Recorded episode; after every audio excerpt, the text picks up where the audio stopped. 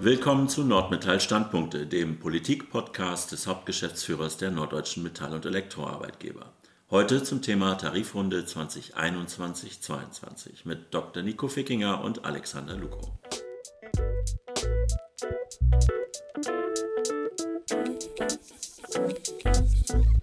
Heute überreicht ja die Gewerkschaft uns Nordmetallern ihre Forderungen. Mitte Dezember beginnt die allererste Verhandlungsrunde zwischen der IG Metall und den Metall- und Elektroarbeitgebern im Norden.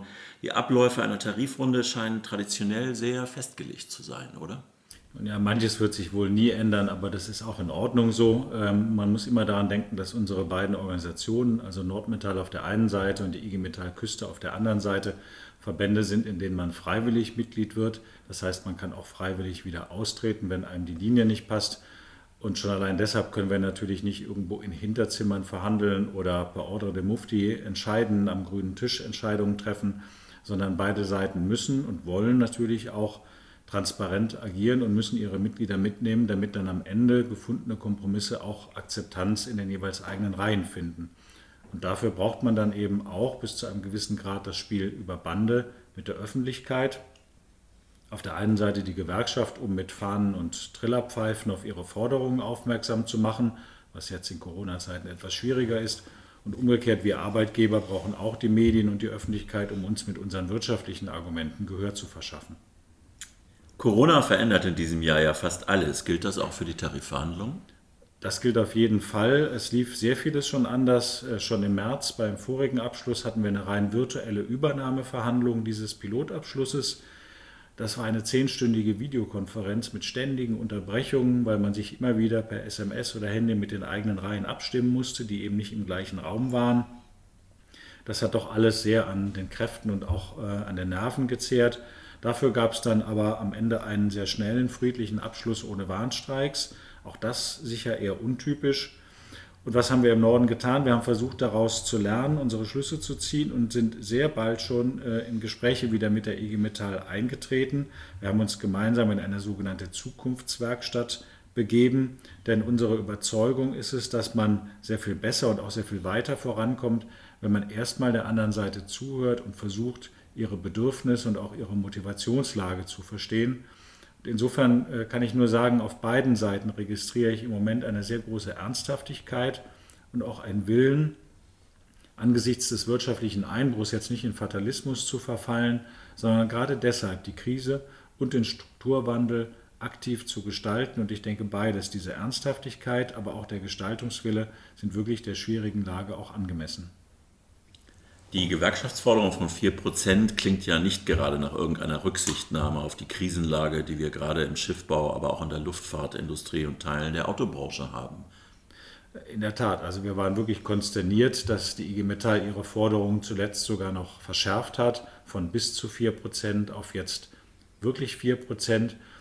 So viel mehr Geld für eine Branche, die so stark wie wirklich kaum eine andere vom Konjunktureinbruch und vom Strukturwandel betroffen ist in der eine Million Menschen in Kurzarbeit sind und viele Betriebe ums Überleben kämpfen, für so eine Forderung fehlt mir tatsächlich jedes Verständnis. Die IG Metaller begründen ihre Forderungen ja unter anderem mit der Zielinflationsrate der Europäischen Zentralbank, auch mit der Trendproduktivität und der Notwendigkeit, Kaufkraft und Binnennachfrage zu stärken. lassen Sie mich das mal so sagen. Ich glaube, selbst wenn die Welt unterginge, wenn wir in Deutschland keine Autos, Schiffe und Flugzeuge mehr bauen würden, dann würde die IG Metallzentrale immer noch an diesen Parametern festhalten. Die entsprechen natürlich überhaupt nicht der wirklichen Lage. In die Wahrheit ist die Produktivität drastisch gesunken, die Inflation ist weitgehend stabil. Und was die Kaufkraft angeht, so schätzen die Wirtschaftsforschungsinstitute, dass allein in diesem und im nächsten Jahr die privaten Haushalte in Deutschland 150 Milliarden Euro horten. Das heißt, das Geld ist da und es würde auch sofort ausgegeben, wenn die Ängste vor einer Corona-Infektion oder vor dem Jobverlust nicht da wären. Also es mangelt überhaupt nicht an Kaufkraft, aber es mangelt deutlich an Zuversicht in die weitere wirtschaftliche Entwicklung. Das konstatiert ja auch die IG Metall, dass da eine Verängstigung in den eigenen Reihen ist. Doch anstatt darauf Rücksicht zu nehmen, trägt sie mit ihrer 4%-Forderung wirklich tatkräftig dazu bei, dass noch mehr Arbeits- und Ausbildungsplätze als nötig bedroht werden. Sehen Sie denn Licht am Ende des Tunnels und wann können die Beschäftigten denn überhaupt wieder mit einer Entgelterhöhung rechnen? Naja, grundsätzlich gilt, dass erst dann wieder etwas verteilt werden kann, wenn unsere Branche das Vorkrisenniveau wieder erreicht hat. Denken Sie daran, dass selbst 2019 ein Rezessionsjahr war. Wann diese Rückkehr erreicht sein wird, das kann natürlich niemand genau vorhersagen. Aber wir hatten ja eine ganze Reihe von Umfragen durchgeführt in unserer Mitgliedschaft und danach dürfte das in den allermeisten Wirtschaftszweigen vor 2023 kaum der Fall sein. In den Branchen, die Sie eben angesprochen haben, Werften, Flugzeugbauer, da vielleicht sogar erst Mitte des Jahrzehnts 2025. Das klingt ja nach einer dramatischen Durststrecke. Äh, das klingt so, ja, aber es klingt auch schlimmer, als es ist, denn wir haben in der ME-Industrie ein überdurchschnittlich hohes Lohnniveau. Im äh, Jahresbrutto liegen wir hier im Schnitt etwa bei 60.000 Euro. Und selbst wenn man dann mal für ein, zwei Jahre auf der Stelle tritt, liegt man immer noch deutlich über dem, was in vielen anderen Branchen verdient wird. Immerhin will die Gewerkschaft ja auch Bausteine aus dem Ergebnis der Tarifrunde nutzen, um Arbeitsplatz- und Zukunftssicherung zu finanzieren. Das ist in der Tat ein sehr vernünftiger Ansatz, den wir auch begrüßen und deshalb werden wir darüber auch sehr ausführlich mit der Gewerkschaft sprechen. Nur klar muss auch sein, dass man Arbeitsplätze nicht dadurch sicherer macht, dass man sie verteuert. Und deswegen lehnen wir zum Beispiel eine Viertagewoche mit Teilentgeltausgleich ab. Umgekehrt als freiwillige betriebliche Option kann es sinnvoll sein, überall dort, wo auf absehbare Zeit deutlich weniger Arbeit vorhanden ist, wo es nicht genügend Aufträge gibt, dass man dann dort diese Arbeit auf vier Tage konzentriert. Und das ist ja etwas, was am Ende beiden Seiten hilft. Die IG Metall betont immer, dann könnten die Arbeitgeber salopp gesagt auch für einen Tag das Licht ausmachen und Strom- und Heizkosten sparen. Umgekehrt muss man sagen, auch die Beschäftigten profitieren davon, die sparen sich die Fahrten zur Arbeit an dem einen Tag. Also das kann, wenn es freiwillig ist, durchaus eine Option sein. Wie kann man sich denn darüber hinaus eigentlich die Elemente einer Arbeitsplatz- und Zukunftssicherung vorstellen? Nun, das ist ein weites Feld.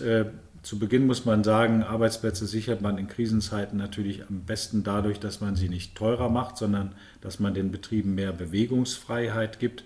Das heißt, wir brauchen mehr Spielräume im Personaleinsatz, auch bei der Arbeitszeitverteilung.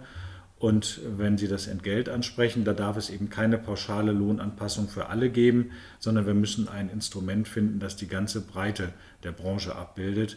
Das heißt, wir haben die Aufgabe für diejenigen Betriebe, die im Moment durchschnittlich dastehen, vielleicht sogar gut, einige wenige gibt es ja, dass wir für die eine verkraftbare Beteiligung der Mitarbeiter am Erfolg ermöglichen, dass wir aber umgekehrt diejenigen Betriebe, die jetzt mit Auftragsmangel und drastischen Umsatzeinbrüchen kämpfen, dass wir diese Betriebe von neuen Lasten verschonen und ihnen stattdessen eben noch zusätzliche Erleichterungen verschaffen, damit sie sich schneller wieder aus der Krise hocharbeiten können.